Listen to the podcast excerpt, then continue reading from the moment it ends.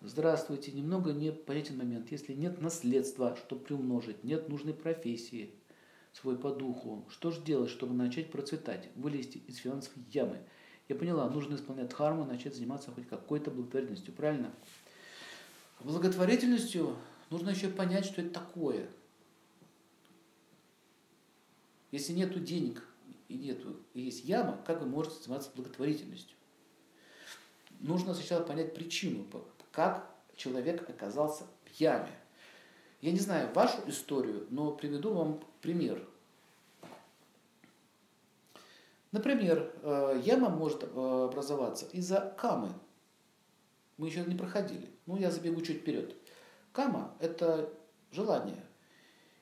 Допустим, женщина или мужчина недостаточно уделял внимания этому вопросу у человека возник дефицит. Из-за дефицита возникла ссора, развал семьи и так далее. И с этого момента рушится вся цепочка. Или финансовая яма могла э, произойти из-за нарушения дхармы родителей. Либо она могла произойти из-за каких-то из-за нарушения мокши. Это, например, влезать в какие-то операции.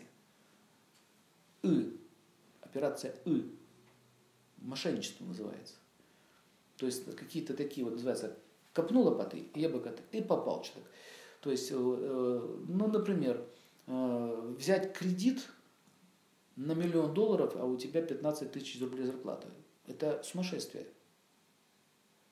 Вот вам финансовая яма. Зачем ты взял столько денег? А я их сейчас прокручу, я сейчас крутану, приумножу и верну.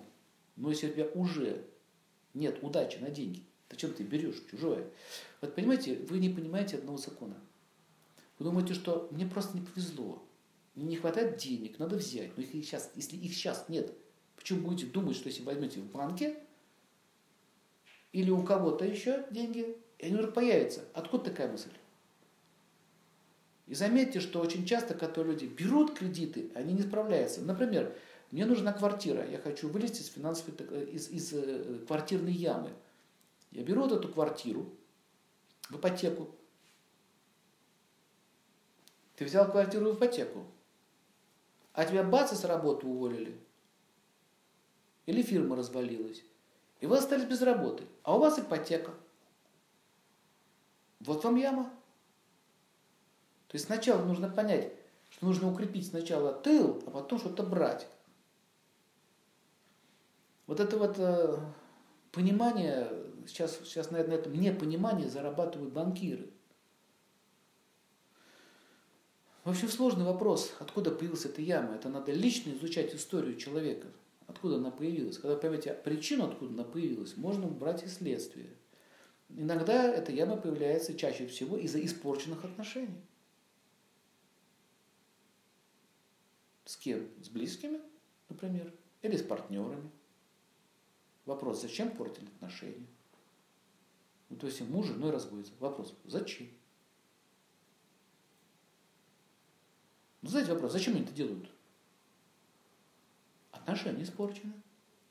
Как они были испорчены? Есть много видов, как портятся отношения. Так, что они уже не хотят друг другом быть. Ну, потом начинается что? Финансовые ямы в том или ином формате. Поэтому эти ямы появляются с разных сторон.